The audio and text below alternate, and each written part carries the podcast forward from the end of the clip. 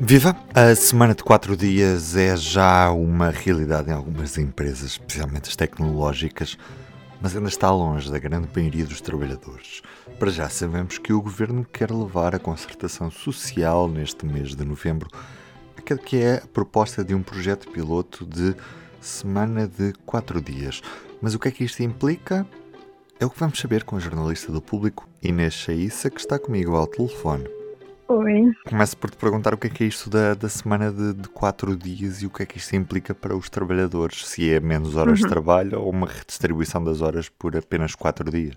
Há vários modelos que podem ser aplicados nesta questão da semana de quatro dias. Eu falei com o Pedro Gomes, que é o autor do livro Sexta-feira é Novo Sábado e é economista e vai estar à frente deste projeto piloto do governo. E ele basicamente disse que a definição de semana de quatro dias para ele, é uma semana sem corte de salário e com redução efetiva do número de horas semanais de trabalho. Isto para ele uh, é passar das 40 horas semanais para qualquer número abaixo disso, sendo que, uh, de acordo com o que ele me disse, uh, o ideal seriam 32 horas, mas, por exemplo, há soluções de compromisso que seriam igualmente interessantes, como a semana de 34 horas. Isto na prática pode equivaler a não se trabalhar um dia, normalmente a sexta-feira, ou segundo, ou um dia à escolha do trabalhador em conjunto com a empresa, mas o, o, o que acontece é que uh, pode ter de se trabalhar meia hora ao longo da semana, meia hora a mais ou uma hora a mais. Ou seja, uh, o modelo que vai ser apresentado contempla todos estes, todos estes formatos de, de semana quatro dias, sendo que tem obrigatoriamente de trabalhar menos horas do que as 40 horas semanais que atualmente e normalmente se trabalha. O que acontece depois na prática, e isto foi o que eu fui ver, já há empresas em Portugal a aplicar, uh, aliás, não empresas em Portugal, empresas portuguesas a aplicar, e o que acontece na prática é que tens imensos modelos diferentes, uh, e eu só encontrei das seis ou sete empresas que eu, que eu contactei, só encontrei uma que faz aquela semana de quatro dias, como nós a pensámos inicialmente, de um dia uh, só para o trabalhador, como ele quiser usar, e o resto dos dias não se trabalha mais nem se ganha menos. Que foi a Bloco.io, que é uma empresa de Coimbra, e eu tive a contactar e os trabalhadores aparentemente estão muito satisfeitos com isso. Depois também há outras empresas que, por outro lado, fazem outro tipo de, de semana de quatro dias. Por exemplo, a PHC faz ah, uma sexta-feira livre a cada mês, Uh, há outras empresas que fazem, que aplicam este modelo apenas uh, no mês de agosto, porque acaba por ser um mês de silly season, com menos, menos volume de trabalho. E, e depois também há empresas que dão, por exemplo, a tarde de sexta-feira como uma medida introdutória para depois conseguirem passar ao dia de sexta-feira, mas um bocadinho para preparar as empresas com as quais trabalham para, para esta medida que tencionam aplicar. Pronto neste sentido, pronto, há, há, vários, há vários modelos e, e de facto uh, nem todos acabam por ser aquilo que nós pensamos de semana de quatro dias, visto que, por exemplo, eu também contactei uma empresa em que eles um, ehm, eh, davam a sexta-feira, mas nos outros dias trabalhavam 10 horas, pronto.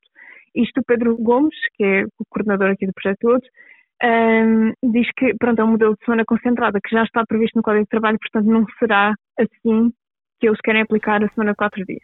E, e, qual é que é o, o modelo que, que, o Estado vai efetivamente propor em concertação social? Já temos alguma indicação? Isso ainda está um bocadinho no segredo dos deuses, no sentido em que há este, este modelo teórico que o economista Pedro Gomes vai, vai propor, Contudo, isto vai ter de contar sempre com a aprovação das empresas que quiserem participar no projeto piloto. Portanto, isto ainda vai ser uma solução que vai ser negociada com as empresas de diferentes setores, porque lá está, há setores que simplesmente não vão conseguir fazer isto tão facilmente como o setor das ITs, que também foi outra, outra questão do meu trabalho, porque quase todas as empresas que eu contactei eram empresas uh, do setor da tecnologia ou ligadas, então acaba por ser muito sui generis, ou seja, muito específico àquele setor.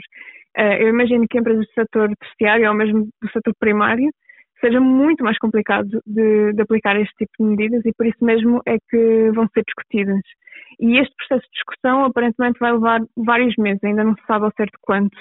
Portanto, é possível que, por exemplo, até o fim deste ano, não tenhamos ainda um modelo fechado de como é que vai funcionar. E já temos alguma ideia do real impacto que esta semana de quatro dias pode ter na produtividade? Uh, bem, as empresas que eu contactei, eu fiz, fiz estas perguntas e o que elas dizem é que uh, há, há impacto na produtividade uh, no sentido em que, obviamente, estás a trabalhar menos, menos um dia ou menos uma tarde. Contudo, uh, o bem-estar uh, dos trabalhadores acaba por pesar mais e um trabalhador que sabe que vai trabalhar menos, menos um dia por semana acaba por estar mais focado, pelo menos foi isso que me disseram. E, por exemplo, na, na PHC, eles fizeram as contas e estimam que uma redução de 5% das horas trabalhadas traduza num aumento de 5% da produtividade. Ou seja, nem, isto não, não é matemático, no sentido em que não é por trabalhar menos horas que vai ter um impacto assim por aí além na produtividade, até porque agora estou-me a lembrar de, de, um, de um dos meus entrevistantes que diz que, pronto, já a partir da sexta-feira era um dia em que as pessoas estavam menos focadas, as pessoas estavam a pensar no fim de semana, então acho que as coisas acabam por se equilibrar. E desta terça-feira fica também aquele que é o resultado dos jogos das equipas portuguesas na Liga dos Campeões. O Porto venceu o Atlético de Madrid e é o primeiro no grupo. Já o Sporting teve pior sorte e ainda não foi este ano que conseguimos ter três equipas portuguesas nos oitavos de final da principal competição de clubes da UEFA. O Sporting perdeu em casa, em Alvalade, com o Eintracht de Frankfurt por duas bolas a uma. Já hoje, às 8 da noite, o Benfica defrontou o Maccabi Haifa, quando já tem a qualificação garantida. O Sporting segue para a Liga Europa. Eu sou Ruben Martins, do P24. É tudo por hoje. Até amanhã. O público fica no ouvido.